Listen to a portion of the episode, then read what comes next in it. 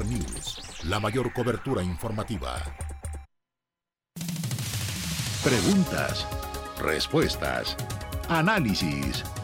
La entrevista en Radar News.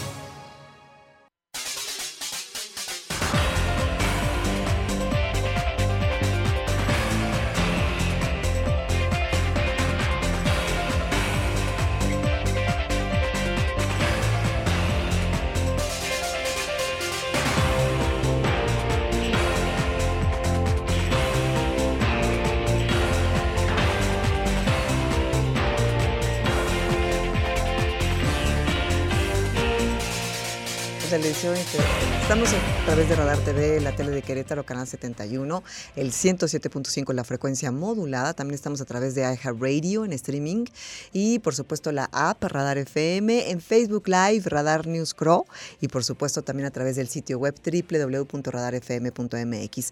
Oigan, no saben qué gusto, de verdad que Manuel es una de las personas que eh, ha sido muy grato conocer, eh, ha sido muy interesante estar cerca de él por todo el expertise que tiene. Siempre te he hecho muchas porras, Manuel, pero es real. Y la verdad es que verlo desde que tomaste el liderazgo de la Procuraduría eh, Estatal del DIF, que ahora es de protección de niños, niñas y adolescentes, ¿lo dije bien?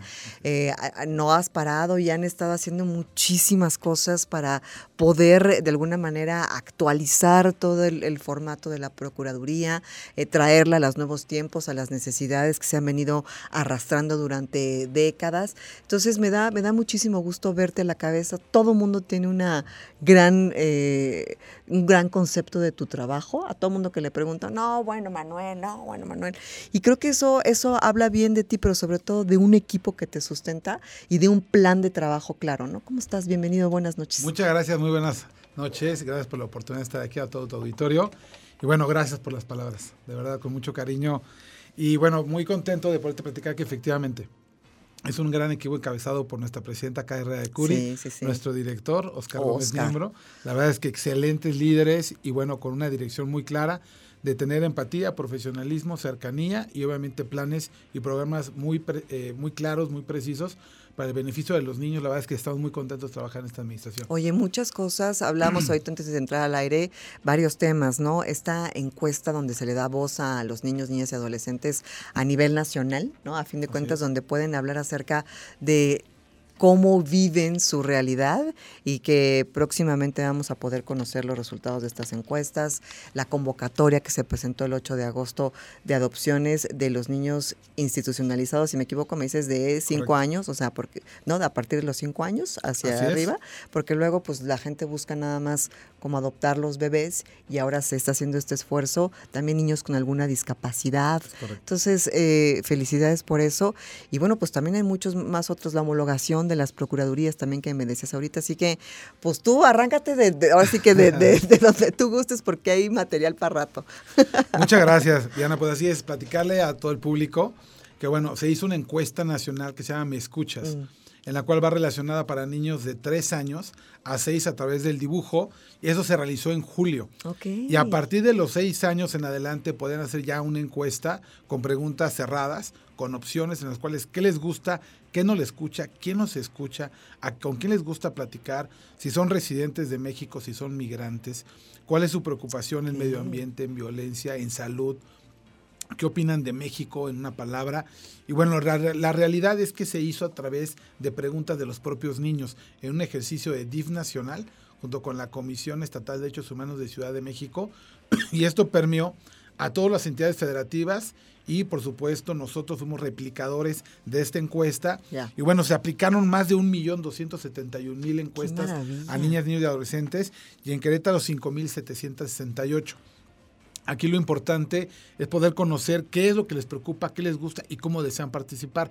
Este es uno de los 20 derechos que tienen los niños a poder opinar, participar en los asuntos que les incumbe. Entonces, el tema de las políticas públicas es buscar espacios para que los niños puedan participar, puedan opinar, ya sea en juzgados, ya sea en procedimientos que les ocupa, en el proceso de adopción, en las reintegraciones, en los reportes de maltrato y en la vida cotidiana. Nosotros tenemos, te platico Diana, 18 niños difusores. Son niños que fueron seleccionados en las escuelas propio- por propios niños para que ellos puedan difundir los derechos. Ay, Entonces, está padrísimo. mándamelos, luego me los mandas para Claro. que vengan aquí. Estaría genial, la verdad es que sí. genial. Y son niños, la verdad, súper inteligentes, con mucha disposición. Ahorita, por ejemplo, la niña difusora estatal es de Peñamiller. Entonces, bueno, son niños increíbles con una chispa extraordinaria. Y bueno, los ocupamos para hacer cápsulas. Luego te voy a hacer partícipe de alguna de Increíble, ellas. Que sí. platican, por ejemplo, a Creta nos tocó el debido proceso y acceso a la legalidad. Entonces, ellos hacen cápsulas, platican para ellos qué es la legalidad, qué es el Oye, podríamos proceso. pasarlas aquí en Radar TV. Si me mandas ese material, con mucho gusto le damos todavía más impulso y más promoción. Y hacemos ahí un, unos Zoom con los, con los chicos y con las chicas para que también Claro. eh, promovamos esta actividad. Está increíble. Te tomo la palabra, con mucho gusto. Ya está, ya se cerró, eh, muchachos. Esto está en vivo y grabado. O sea que ya primer compromiso cerrado. Ahí sí. Bueno, Lo, lo voy a apuntar de una vez aquí para agendarlo. Cuenta con ello.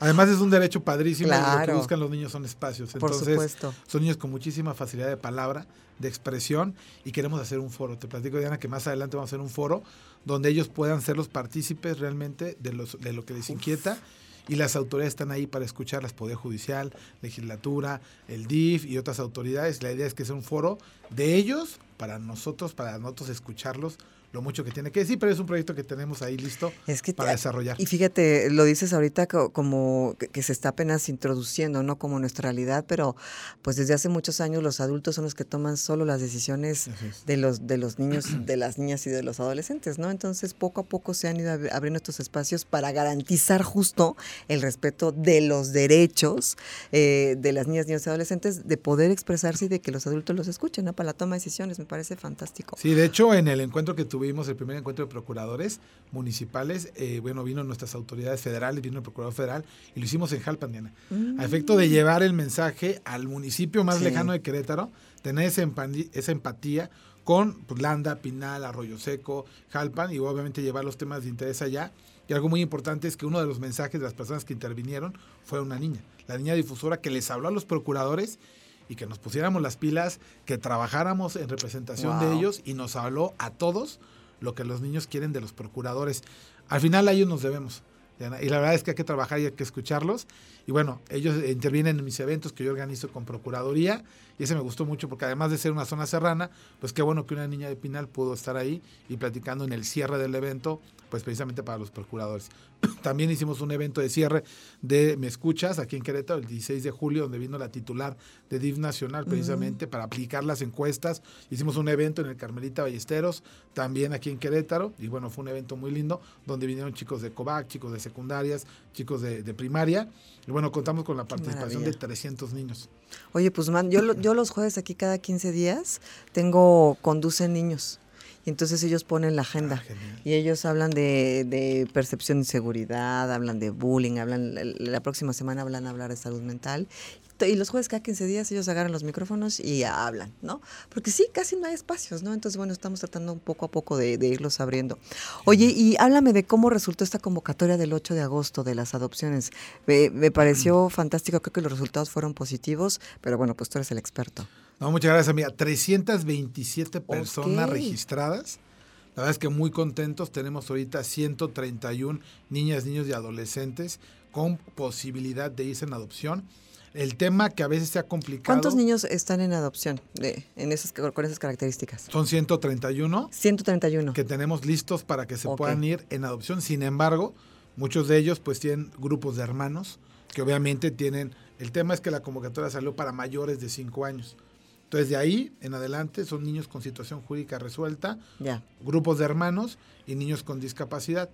Entonces, esta es la población en la cual, obviamente, bajo un estudio y los requisitos, podrían ser susceptibles de adopción. Es decir, los niños ya fueron rehabilitados, están en condiciones, la situación jurídica es idónea y ahora hay que buscarles los mejores papás. O sea, por ejemplo, los hermanitos no los separan, se van juntos. Por eso dices grupos de hermanos. Si Así son es. uno, dos, tres.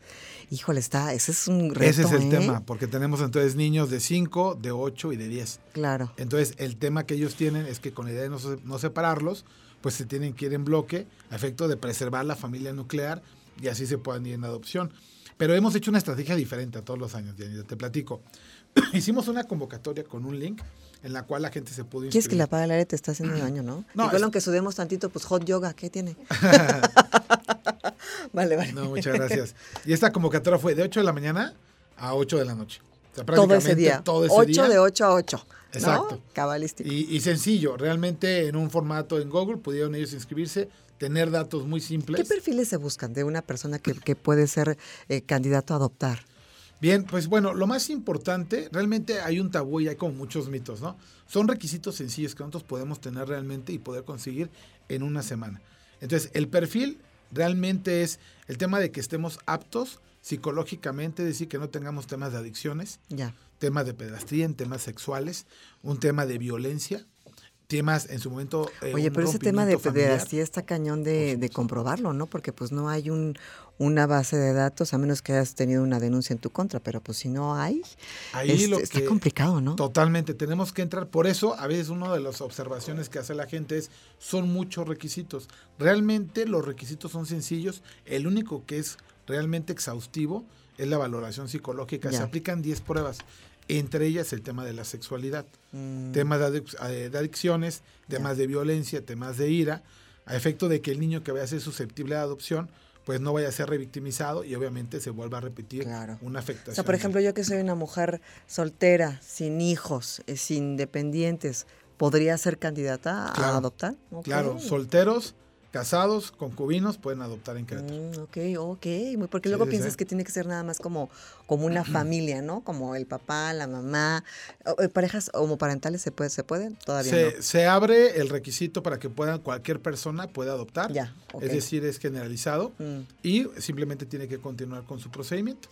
Y entonces, eh, eh, ya una vez que se cerró esta convocatoria, que fue el 8 de 8 a 8, se empiezan a evaluar los perfiles y se empieza como a hacer como el match, digamos. Bien, el procedimiento es el siguiente. Ahorita lo que hicimos fue inscribir a todas las personas y los vamos a invitar a un evento solamente a ellos en próximas fechas a efecto de que a reunir a todos estos 327. ¿Cómo crees? están. ¿Presencial? Sí, los vamos a reunir, es en un, en un auditorio grande y vamos a hablar precisamente de los requisitos, vamos a hablar acerca de los niños susceptibles de adopción, vamos a mostrarles lo que es la adopción para efecto de que todo lo que ellos traen de información en internet, en, Sí, en programas, leyendas. todo ello ahí se pueda concretar. Y después viene una institución que se llama Newman, que va a hablar de las ventajas que tiene adoptar a niños, grupos de hermanos, niños mayores, y vamos a buscar una sensibilidad. Y a partir de ahí vamos a hacer el registro, para que todos ellos que realmente estén convencidos ya con la adopción, hagamos formalmente el registro, y a partir de ahí se recaban todos los documentos. ¿Cuáles documentos? Identificaciones, comprobante de domicilio, acta de nacimiento, acta de matrimonio si estás casado, si no, simplemente tu acta de nacimiento, comprobante de ingresos, comprobante médico, constancia de residencia, tu trabajo social, valoraciones psicológicas y bueno, algunos otros documentos que llegaran a solicitar, pero realmente algunas fotografías, carta de solicitud, de exposición, por qué deseas adoptar, dónde viene tu historia de vida y realmente requisitos que he comentado que realmente podemos conseguir en Oye, una ¿y co- semana. ¿y cómo, cuándo conocen a, a los niños? O sea, o en, en qué momento se hace esta, esta conexión? Bien. O sea, ¿cómo, cómo funciona esa parte? Una vez que entonces reúnen los requisitos, entonces y ya pasaron el tema de psicología y trabajo social, se, todo su expediente se presenta al Consejo Técnico de Adopciones. Es un consejo que está integrado por el tribunal, por fiscalía, por las autoridades del DIF estatal, por supuesto de la Procuraduría y de manera colegiada se determina qué niño va para cada familia. Es decir, se busca a los mejores papás para el niño, dependiendo las características que tiene ya. el niño. Ejemplo, si el niño tiene necesidades pedagógicas y tiene un retraso eh, educativo, a lo mejor buscamos unos maestros Mm. para efecto que lo puedan regularizar. Si el niño tiene algún tema de salud, buscamos algún médico, alguna enfermera, alguien que tenga conocimientos para el tratamiento y que tenga la apertura para ello. Por ejemplo, hay niños que tienen alguna discapacidad y a lo mejor algún papá también comparte esa misma discapacidad. Buscamos que sean ellos para efecto de que tengan el entendimiento pleno. Entonces vamos haciendo el match conforme a cada niño y Wow. qué necesita. Entonces, bueno, realmente la lista de espera es, es, es, ver- es chica, realmente tenemos 16 papás en la lista de espera, son pocos realmente. ¿Por qué? Porque hemos desahogado las adopciones y ahorita vamos a esperar a todos esos 327 Padre. papás a efecto de poderlos incorporar y empezar sus valoraciones y obviamente poder tener la idoneidad. Después de que ellos eh, tienen su, su, su expediente, el consejo les da un certificado de idoneidad.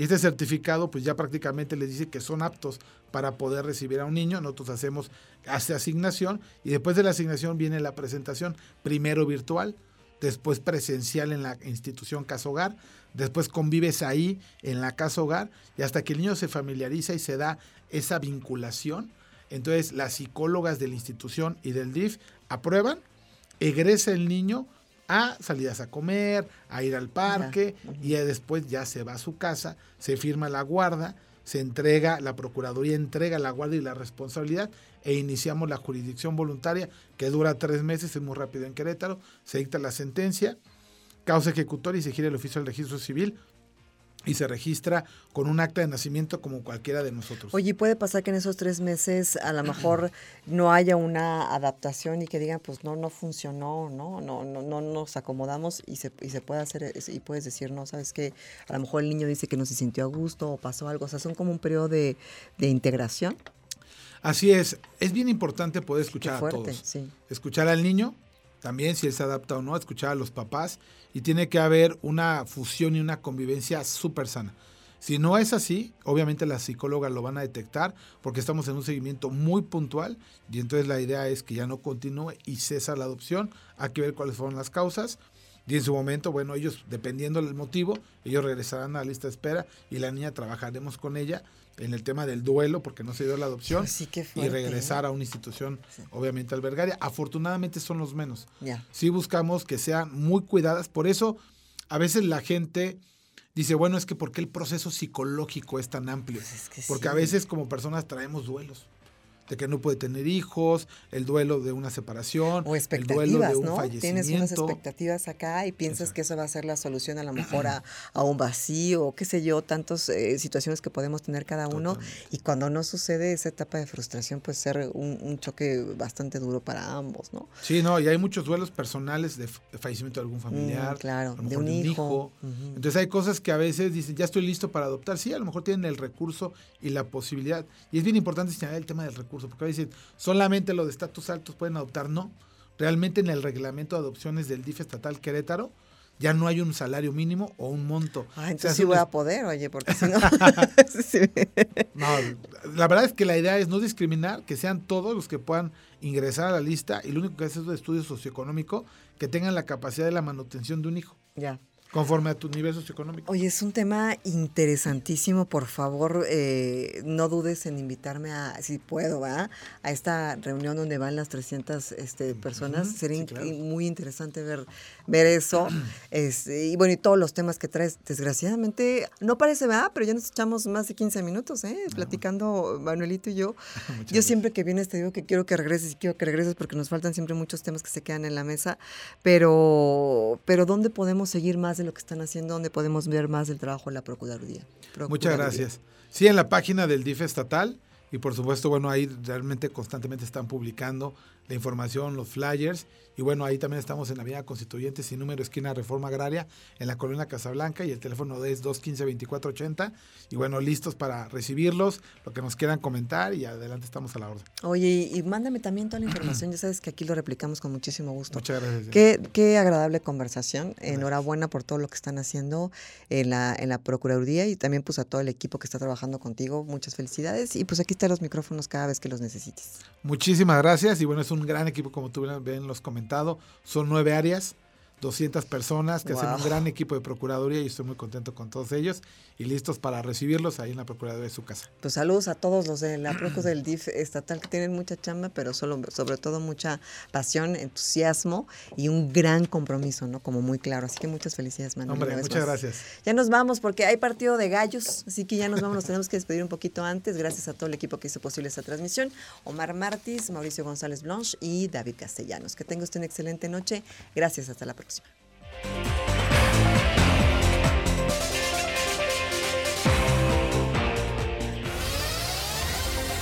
Ahora está usted bien informado.